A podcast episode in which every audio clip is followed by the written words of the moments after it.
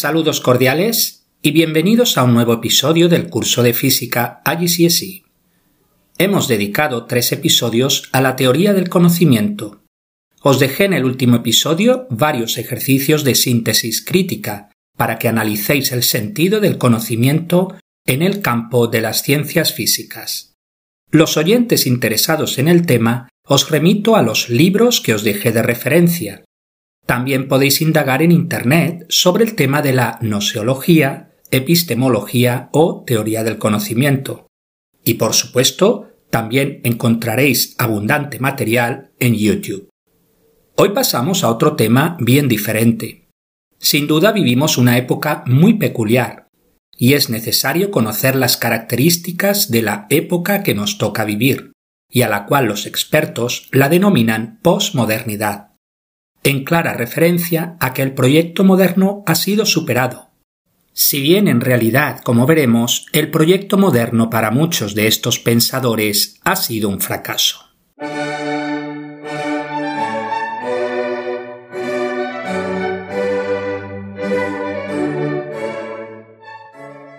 Se puede decir que el término posmodernidad lo populariza el filósofo francés Jean-François Lyotard en su obra de 1979 La condición posmoderna, si bien el término había sido usado con anterioridad.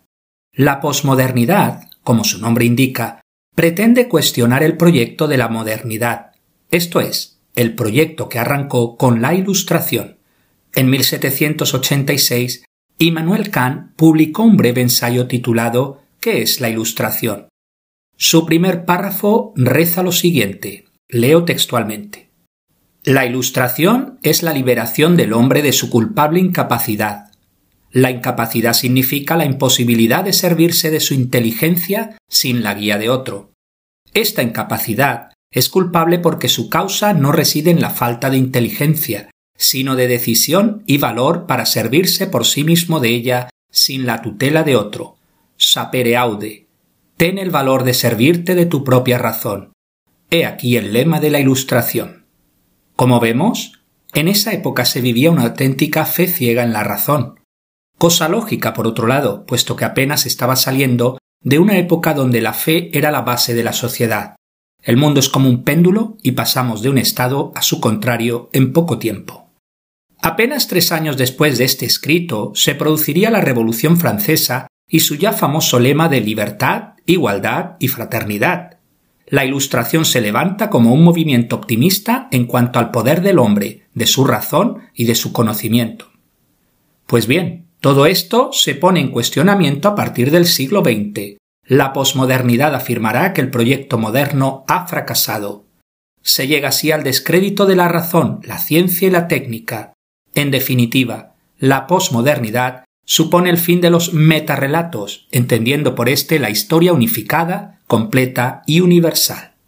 Lo primero que uno debe tener claro es qué es la posmodernidad. Lejos de ser una corriente homogénea y unitaria, representa un eclecticismo, una amalgama de pensamientos y corrientes.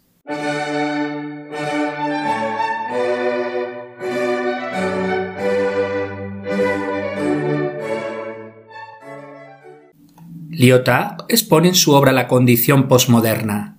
Por eso, la posmodernidad se presenta como una reivindicación de lo individual y local frente a lo universal.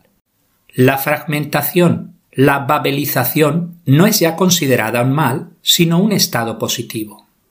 La posmodernidad inaugura la época del descontento, es el fin de la idea de progreso. El filósofo francés Derrida uno de los precursores del posmodernismo, afirma que la filosofía occidental ha privilegiado el logocentrismo, impulsando así el discurso por encima de la escritura. Derrida propone una deconstrucción completa de la filosofía moderna y una nueva práctica filosófica. Pero, ¿cuáles son las características de la posmodernidad? Una corriente tan amplia y ecléctica sin duda tiene muchas. Veamos algunas de ellas.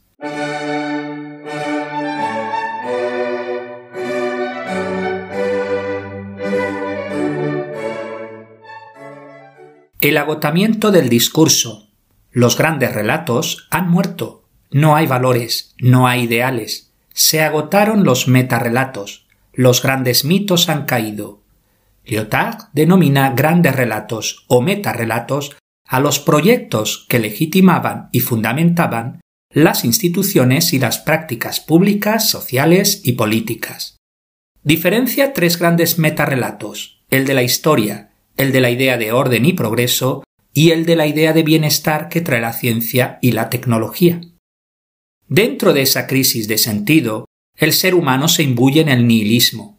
Carente de referencias y referentes, se impone la duda, el desconcierto, la incertidumbre, la incredulidad. El filósofo alemán Heidegger, un gran crítico de la razón metafísica, sostiene que el hombre moderno ha perdido el significado del ser en sentido pleno.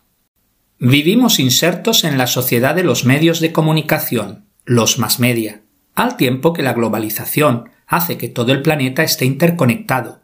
La verdad se diluye, aparecen las fake news, la posverdad. Derrida dirá que los medios construyen la realidad.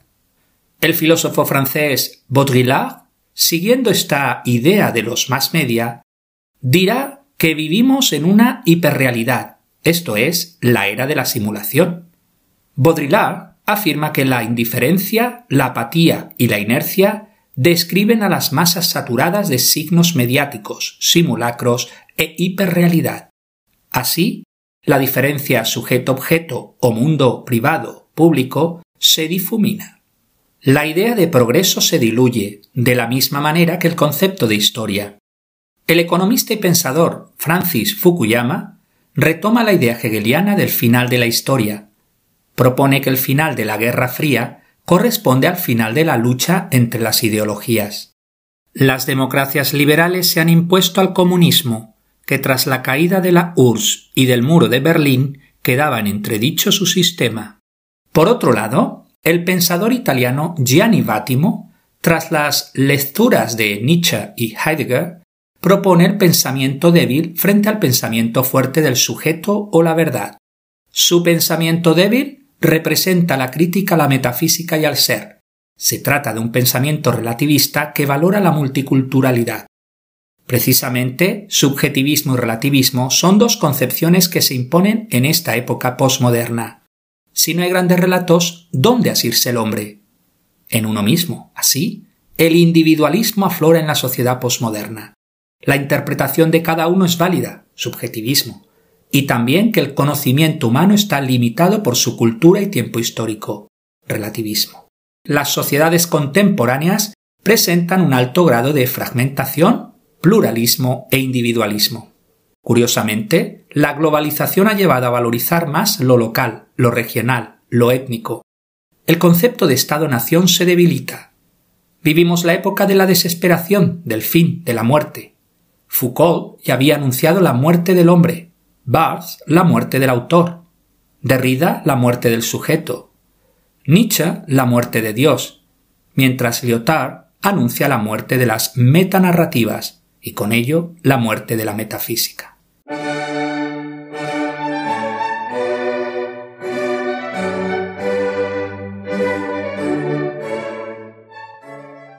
Otro aspecto importante es el paso de la ética a la estética la muerte de los grandes ideales y la individualización extrema de la sociedad posmoderna han llevado a que el referente no es lo bueno, sino lo bello. Una cultura hedonista que deja paso al placer, única realidad a la que asirse tras el fin de la razón. El hombre se vuelve un objeto estético en sí, se busca la juventud, el culto al cuerpo, el gimnasio, las dietas, las cirugías estéticas o las modas, una cultura de lo efímero y lo aparente. El posmodernismo toca todos los ámbitos de la vida humana, incluyendo el ámbito religioso. Parecía que la modernidad, con su positivismo y su fe en la razón, iba a terminar de una vez con la religión, al considerarla contraria a la ciencia. Gran influencia tuvieron los tres filósofos de la sospecha, término acuñado por el filósofo francés Paul Ricoeur. Nietzsche, Marx y Freud comparten su ateísmo, la idea de que Dios es un pretexto para dominar a los débiles. Para Marx, la religión es el opio del pueblo, es el espíritu de un mundo que carece de espíritu. Por su lado, Nietzsche proclama Dios ha muerto. lo que permite el desarrollo del superhombre, esto es, aquel hombre que ha alcanzado un estado de madurez espiritual y moral superior al resto de mortales, expulsando así a Dios de su vida. Y Freud escribiría que la religión es una neurosis obsesiva de la humanidad, convencido de que la religión es una amenaza para la libertad y la felicidad humana. La muerte de los metarrelatos llega así también a las religiones. El ser humano, imbuido en su individualismo y hedonismo, se aleja de Dios. El ateísmo y el agnosticismo son características de nuestro tiempo. Pero también el escepticismo ha crecido notablemente, hasta el punto que en Europa son más numerosos los escépticos que la suma de agnósticos y ateos, muestra de que la duda se ha afianzado en la posmodernidad. Pero al mismo tiempo el hombre posmoderno tiene una necesidad espiritual interna que le aleja de las religiones institucionalizadas, pero le lleva a la búsqueda de alternativas, lo que se conoce como los nuevos movimientos religiosos. Estos se caracterizan por ser un eclecticismo de pensamientos, elementos gnósticos, religiones antiguas, tradicionales y asiáticas, que se dan de la mano en este cóctel religioso. Los nuevos movimientos religiosos se hacen así a la medida del hombre, con un trascendentalismo light que sopesa las emociones y los sentimientos por encima de los conceptos y de la razón. Lo que prima es la experiencia personal y la fe individual frente a los valores y doctrinas absolutos y dogmáticos.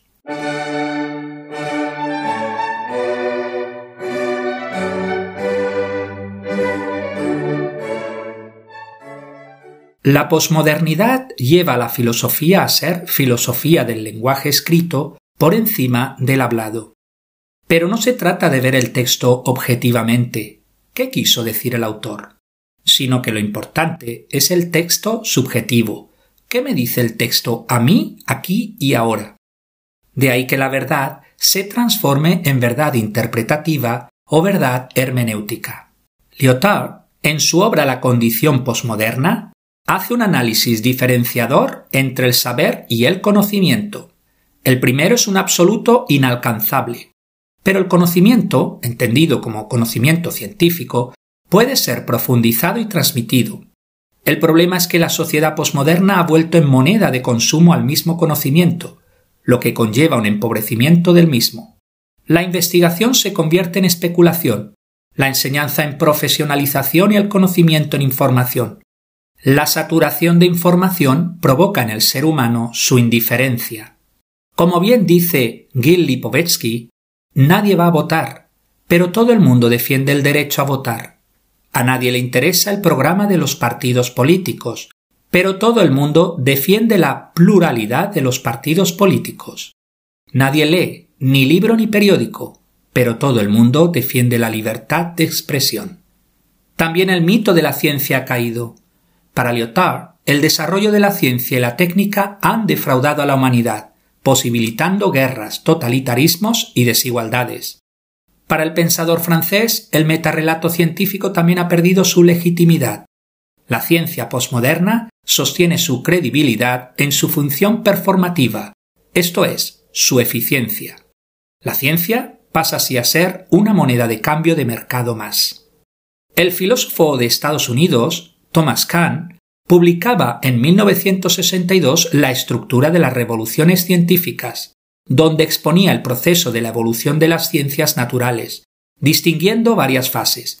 La fase más estable, o fase de ciencia normal, se mantiene hasta que aparecen nuevos paradigmas, lo que da lugar a una revolución y un cambio de paradigma. Este proceso de ciencia normal caniana es lo que ponen en entredicho los filósofos Jerome Ravetz y Silvio Funtowicz, que en 1993 desarrollan el concepto de ciencia posnormal. Según dichos autores, la ciencia posnormal sería la situación en la que se encuentra la investigación científica cuando ha de enfrentarse a situaciones que implican una incertidumbre profunda, una realidad ambigua y unos criterios confusos de calidad. Si la ciencia moderna se basaba en el determinismo de unas leyes fijas y universales, la ciencia posmoderna ha abrazado el indeterminismo y el principio de complementariedad en la mecánica cuántica, la teoría del caos, la teoría de catástrofes, el teorema de Gödel, la flecha del tiempo, irreversibilidad en termodinámica, los objetos de geometría fractal de Mandelbrot, la economía ecológica, la teoría de supercuerdas, la simulación de vida en ordenadores, la teoría de la complejidad, etc. Con ello, el azar entra en la ciencia. Incluso la misma realidad es alterada por el observador, como parece demostrar la cuántica. Así, la ciencia posmoderna parece abierta a la especulación, la incertidumbre, lo no comprobable empíricamente. Se da el salto del objetivo a lo subjetivo, de lo simple a lo complejo, de lo cuantitativo a lo cualitativo. Una característica de la ciencia posmoderna sería la idea de Big Science, esto es, investigaciones de grandes equipos científicos, grandes recursos económicos y tecnología altamente compleja. De ahí que algunos autores también postulen como una característica la fusión entre ciencia y tecnología a la que denominan tecnociencia.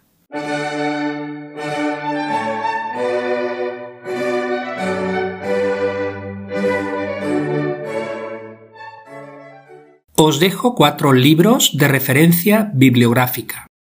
El primero es el ya comentado La condición posmoderna de Jean-François Lyotard. Otro libro es Cultura y simulacro de Jean Baudrillard.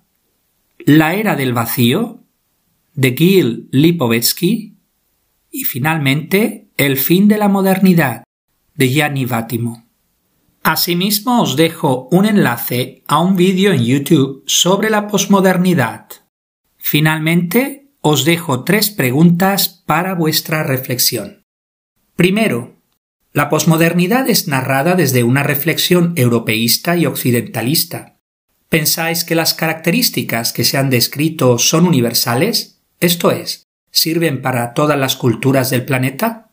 Número 2 en una tabla exponer en una columna varias de las ideas con las que os sentís identificados. En otra columna, una o dos ideas que no estéis de acuerdo. Y en una tercera columna, alguna idea más que no haya sido estudiada en este episodio. Número 3. Finalmente, a raíz de lo estudiado sobre la posmodernidad, ¿qué implicaciones veis para las ciencias físicas? Pues esto es todo por hoy. Muchas gracias por su atención y hasta el próximo episodio.